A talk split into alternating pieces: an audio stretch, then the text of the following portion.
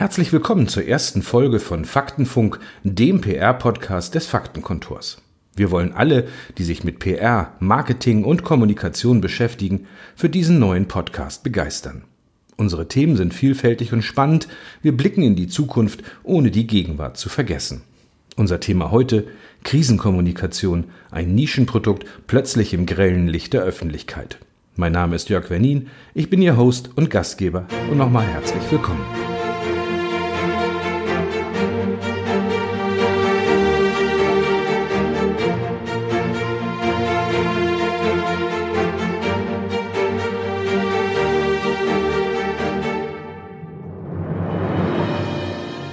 Unser erster Gast hier im Podcast beim Faktenfunk ist Dr. Ronald Heinze.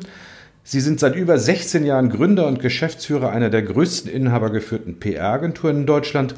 Herr Dr. Heinze, die Bundesrepublik taumelt in die vielleicht größte und wirtschaftlich, auch menschlich-soziale Krise seit dem Zweiten Weltkrieg. Kein Tag ohne PK des Robert-Koch-Institutes, kein Tag ohne neue Opferzahlen, Infizierte, kein Tag ohne ein weiteres Hilfspaket. Sie sind Krisenexperte. Wie sehen Sie von außen die Präsentation und Darstellung der Bundesregierung und der Länder im Augenblick? Im Moment wirkt es alles noch ähm, unsortiert. Das ist in einer Krise schlecht, ähm, weil wenn in einer Krise kommunikativ eins wichtig ist, dann ist es eine gerade Linie und sortierte Faktenlage, um auch Halt zu bieten.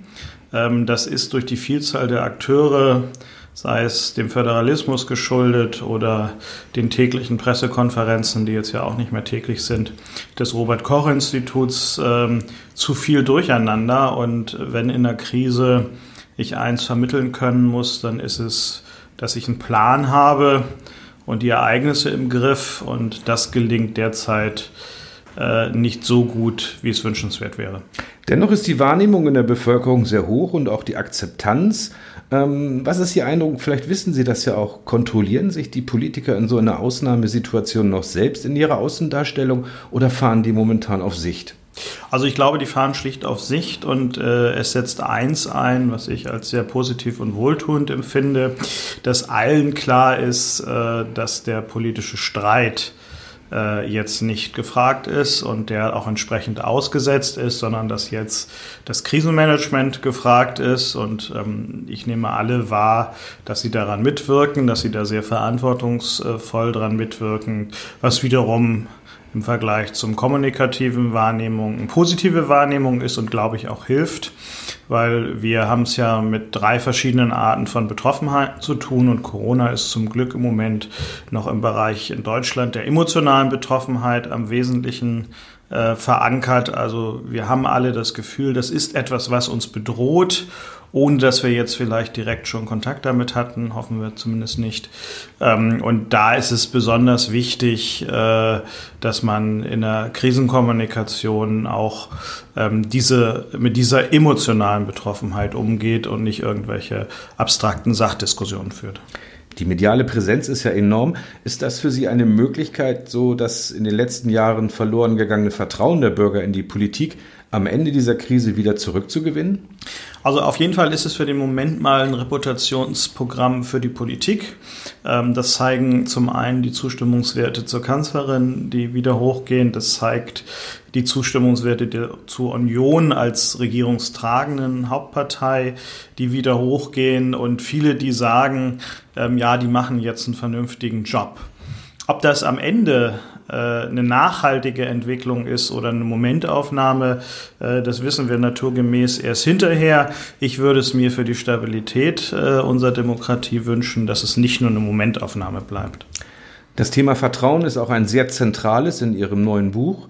Ähm, zusammen mit Jörg Fortmann und Dr. Michael Neumann als Autoren haben Sie da auf fast 300 Seiten das Thema Krisenkommunikation auf dem Seziertisch, so der Titel, gewidmet. Es geht um Reputation, Unternehmenswerte und deren heutige Bedeutung im wirtschaftlichen Erfolg. Welchen Einfluss hat die Reputation heute wirklich auf ein Unternehmen? Also wir kennen ja in der Kommunikation äh, viele Buzzwörter und Themen, die dann mal wie Second Life, Kurzkonjunktur haben und dann wiederum nicht. Ich glaube, Reputationsmanagement ist gekommen, um zu bleiben, weil den wirtschaftlichen Einfluss oder die wirtschaftlichen Auswirkungen einer guten oder schlechten Reputation sind ganz klar messbar. Das bedeutet Kommunikationsverhalten von Management, Kommunikationsverhalten von Unternehmen, ähm, die Wahrnehmung der Reputation als Arbeitgeber, aber auch die ähm, wirtschaftliche Reputation haben heute äh, einen deutlich äh, höheren Einfluss auf Unternehmensentscheidungen äh, als noch vor zehn Jahren, ähm, weil Reputation auch wirtschaftliche, wirtschaftlichen Einfluss hat. Sie zitieren in dem Buch Robert Bosch, den Erfinder, mit den Worten Lieber Geld verlieren als die Reputation. Das hat er vor 130 Jahren gesagt. Gilt diese Gleichung, ein Verlust an Reputation und Vertrauen bedingt auch automatisch einen wirtschaftlichen Schaden? Das glaube ich, äh, kann keiner besser beurteilen als, äh, als er, weil Bosch ja davon lebt, dass es eine hohe Reputation hat in die Fähigkeit im Bereich Automobil, in die Fähigkeit im Bereich Medizintechnik. Also überall, wo Bosch produziert und forscht, dass man ihnen da eine besonders hohe Leistungsfähigkeit und damit natürlich eine besonders hohe Reputation in der Dimension Produkt und Service zuspricht. Ähm, und das ist natürlich am Ende auch äh, der geschäftliche Erfolg, der daran, der daran hängt. Ähm, weil wenn ich jemandem das, was er tut, nicht zutraue, dann kaufe ich auch die Produkte nicht. Also Vertrauen, sprich die Reputation, ist dann also ein extrem relevanter Unternehmenswert geworden. Wie gut können denn die deutschen großen Unternehmen Krisenkommunikation und Aufbau von Reputation in dem Sinne?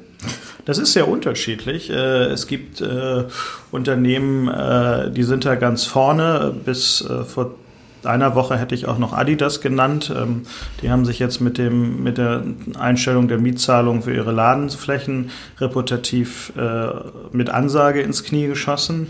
Aber das sind durchaus Häuser, die ansonsten das Thema gut im Griff haben. Ähm, also alle, die im Bereich Konsumgüter äh, zu tun haben, viel mit dem Endverbraucher zu tun haben, sind relativ gut aufgestellt. Ähm, in klassischen B2B-Unternehmungen sieht es da noch anders aus, ähm, wobei da gerade im Feld der Arbeitgeberreputation ähm, aufgrund der Mangelsituation an Fachkräften äh, immer deutlicher wird, wie wichtig es ist, sich auch als attraktiver Arbeitgeber zu präsentieren. Das ist ein durchaus gemischtes Bild, aber es ist besser geworden im Vergleich zu vor vier Jahren, wo wir uns das erste Mal der Untersuchung der Reputation der DAX-Unternehmen gewidmet haben. Was waren denn Ihrer Meinung nach die größten Fehler in den letzten drei Jahren? Also wenn ich jetzt mal das Dieselgate außen vor lasse, was ja in aller Munde war und immer noch ist. Hm, das Unternehmen ähm, in Feldern kommunizieren, um die es gar nicht geht. Also Reputation hat auch viel mit Erwartungshaltung äh, der Öffentlichkeit zu tun und der Frage, äh, was ist eigentlich meine License to Operate? Also was ist eigentlich mein Geschäftsmodell, ähm, was zunehmend auch gesellschaftspolitisch Akzeptanz haben muss? Und wenn ich mal das Beispiel Deutsche Bahn nehme, so haben die im Moment die Situation, dass sie natürlich durchaus in Produkt und Service ein sehr nachhaltiges Unternehmen sind, was zum Klimaschutz beiträgt. Ähm, warum man sich dann aber mit Greta in Social Media darüber streitet, äh, wo man in der Bahn sitzt und wie der Service ist und warum der Zug leider ausgefallen ist, ist unter Kommunikationsgesichtspunkten und unter Reputationsgesichtspunkten völlig unverständlich, anstatt einfach Danke zu sagen äh, und es dabei zu belassen, äh, dass Greta nun mal Bahn fährt aus Nachhaltigkeitsgründen. Also das ist ja ein Fall, ähm, das hätte man bestimmt vermeiden können. Gibt es noch andere Beispiele, vielleicht auch nicht so ganz bekannte aus der Öffentlichkeit, die Sie aber auch in Ihrem Buch mit aufgenommen haben? Also wir haben uns viele Einzelbeispiele angeguckt. Äh, äh, eins, was doch auch noch eine öffentliche Prominenz hatte, war United. Äh, United hat eine Reputationsdimension zu verteidigen und das ist die Produkt- und Service-Dimension. Also man erwartet von einer Fluggesellschaft, dass sie ihn einem vernünftigen Niveau zu einem vernünftigen Preis von A nach B bringt. Äh, wenn das aber nicht mehr funktioniert und man als Fluggast damit rechnen muss, auch noch aus dem Flugzeug geschmissen äh, zu werden, ist das ein Reputationsschaden, der ja auch sofort börsenrelevant war, ähm, weil die Kommunikation ähm, vom CEO einfach auf dem Level ablief, das ist nun mal so und der Kunde müsse das hinnehmen. Ähm, das ist nicht gut. Da gibt es viele Beispiele, die auch in unserem Buch äh, nachlesbar sind, wo wir uns eben genau mit solchen Fällen beschäftigt haben, wo es eine klare Erwartungshaltung gibt in der Produkt, in der Reputationsdimension Produkt und Service und ein Unternehmen eigentlich auch nur diese handhaben können muss, wenn es sonst keine besonderen USPs hat, aber auch das nicht hinkriegt, dann wird es natürlich schwierig, aber ich glaube, United hat auch daraus gelernt. Wir haben extrem schnelle Zeiten. Die Verbreitung von News in Echtzeit ist normal. Ähm, Shitstorms kumulieren schnell und wachsen. Fake News gibt es auf allen Kanälen.